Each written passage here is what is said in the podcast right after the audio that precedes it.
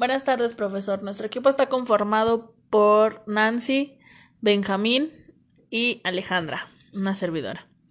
Vamos a comenzar a hablar sobre el tema de la servucción. Para esto es necesario saber la diferencia entre un producto y un servicio. Son totalmente distintos.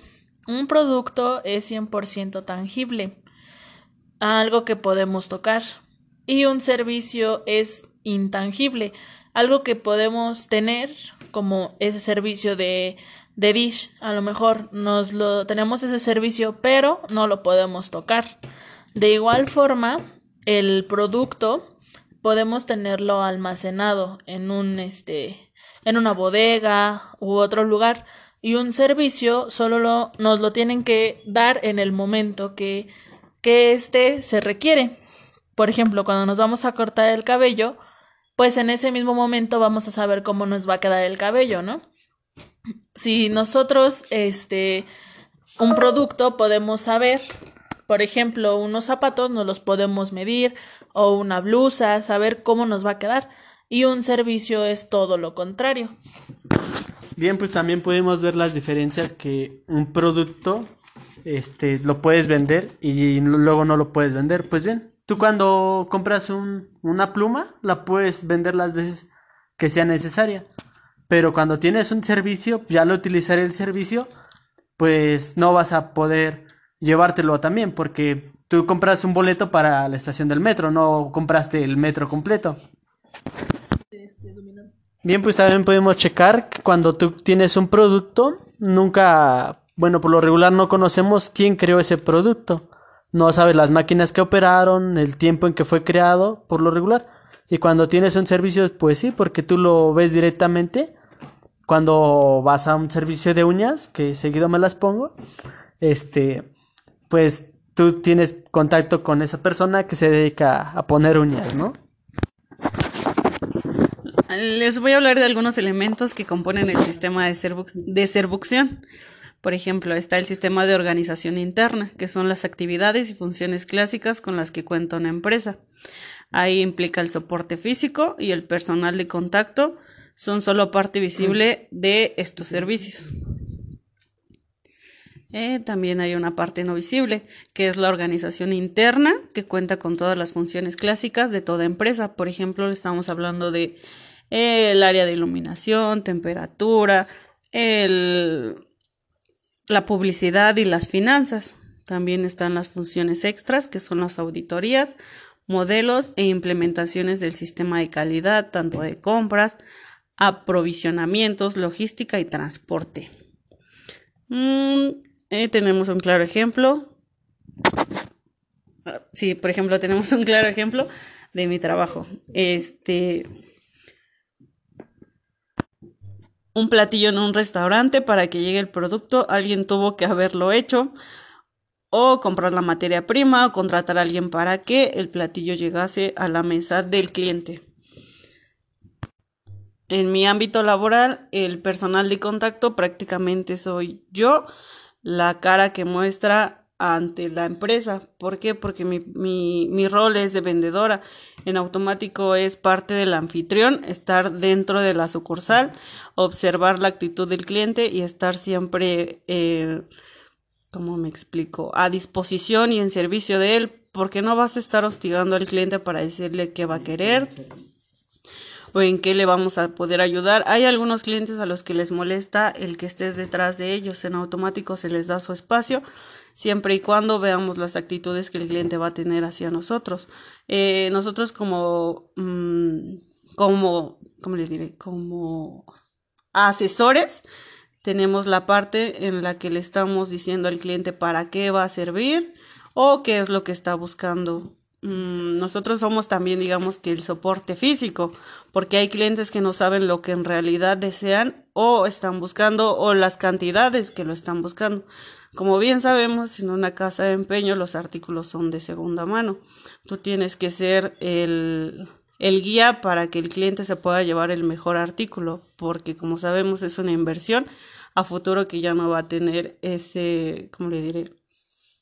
Esa remuneración en dado caso de que el artículo le, llegue, le llegase a fallar y este no, no adquiriera su garantía en automático sería su, su inversión un, un fracaso. Por ejemplo, ahí ya nos metemos con los clientes frustrados.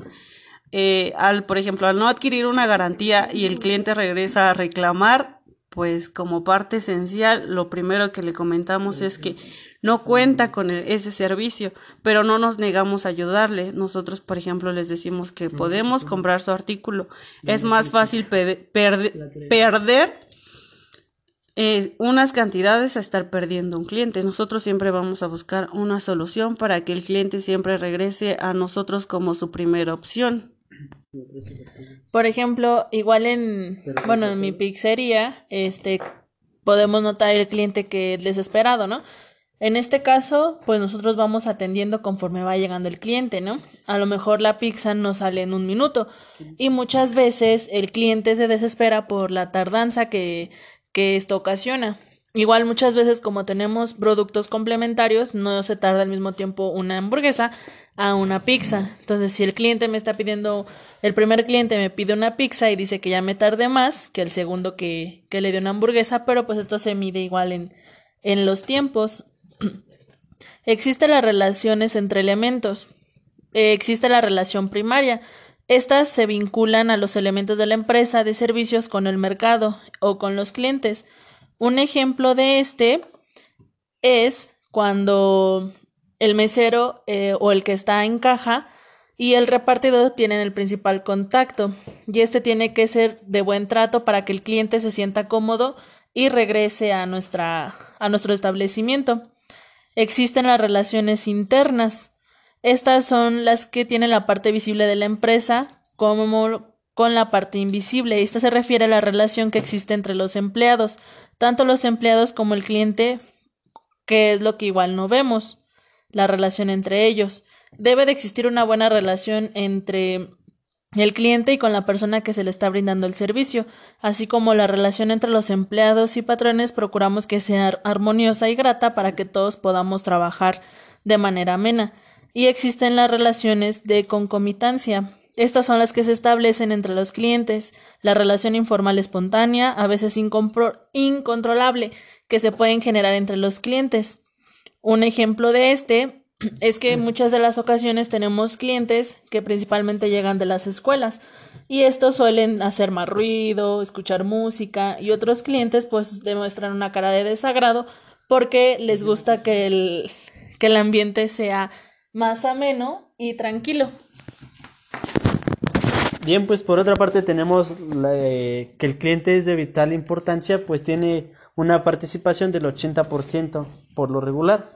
Bien, pues puede ser física, cuando van a ver los clientes, por ejemplo, en mi ámbito laboral, pues van a ver sus casas y van a ver si les agrada el lugar y ubicación de las mismas. O puede ser por intelectual, cuando ven este en videos o en folletos mismos que se les da. Eh, o hay una aplicación que muestra cómo van las casas. La fidelidad del cliente es un factor muy importante que utilizan donde estamos. Pues bien, si tu casa tiene los agrados necesarios, pues los clientes te recomiendan con sus familiares y amigos. Mm, puede ser por rasgos culturales, depende de cada país, región o estado, pues se van rigiendo estas mismas, ¿no?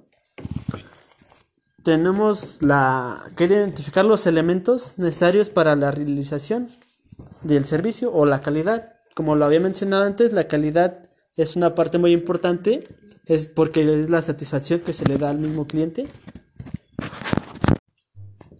Como puntos finales está la gestión del personal, del contacto. Eh, una seducción exige definir con, precisión los elementos que intervendrán, entre ellos el personal de contacto, cuya cantidad, perfil profesional, tareas y presentación física dependerán del servicio a ofrecer y su nivel. Aquí recordemos que en la actualidad prácticamente lo que vende es tu imagen. Si tú no muestras una imagen llamativa hacia el cliente, pues ni siquiera vas a atraer su atención. Recordemos que en, e, en estos momentos la gente a veces es muy criticada por la manera de vestir. Eh, recordemos como en los mystery shopper. Cuando tú vas a evaluar una tienda, te vistes como mystery shopper, como un cliente normal. Para saber qué servicio le están dando al, le estás tú ofreciendo al cliente. Recordemos que hay tipo de, de personas que te atienden solo por la imagen. Eh, si tú vas bien vestido, puedes decir que probablemente tienes dinero y te van a atender bien. Cuando una persona entra humildemente a una tienda, pues prácticamente hay personal que ni siquiera lo voltea a ver sin saber que a lo mejor puede tener el dinero hasta para comprar la mitad de la tienda. Recordemos que nosotros como vendedores debemos de saber vestir y hablar bien, pero sin tener el juicio de criticar a la gente por su apariencia. Bien, pues también vemos las estrategias para mejorar el servicio al cliente.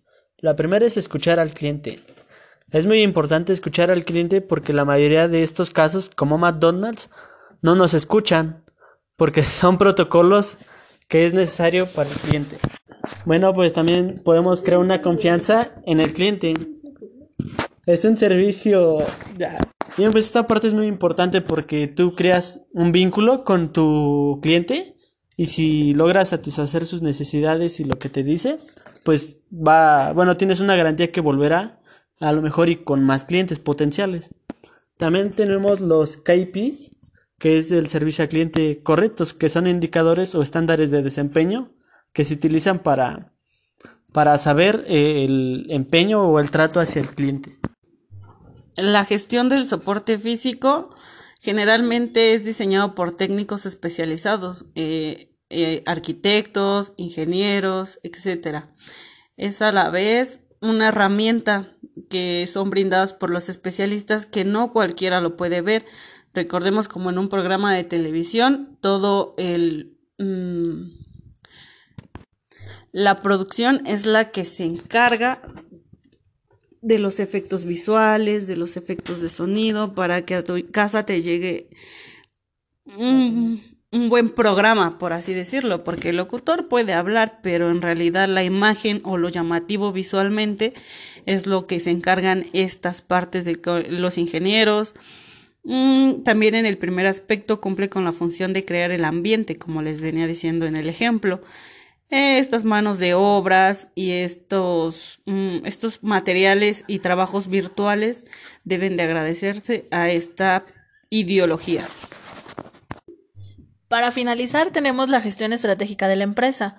Es muy necesario tener como criterio básico lo que hay que procurar que exista una gestión integrada al patrimonio inmobiliario y del patrimonio tecnológico de la empresa. Estos aspectos nos ayudan a estar bajo diversos especialistas o equipos. A veces, eh, en algunas de las empresas nos preocupamos mucho por porque todo se vea bien, que todo funcione y ese plus está muy bien, el que es ese plus físico, ¿no? Pero muchas de las veces nuestro aspecto es muy bueno, pero nuestro producto puede ser, o el producto de esas empresas puede ser muy malo.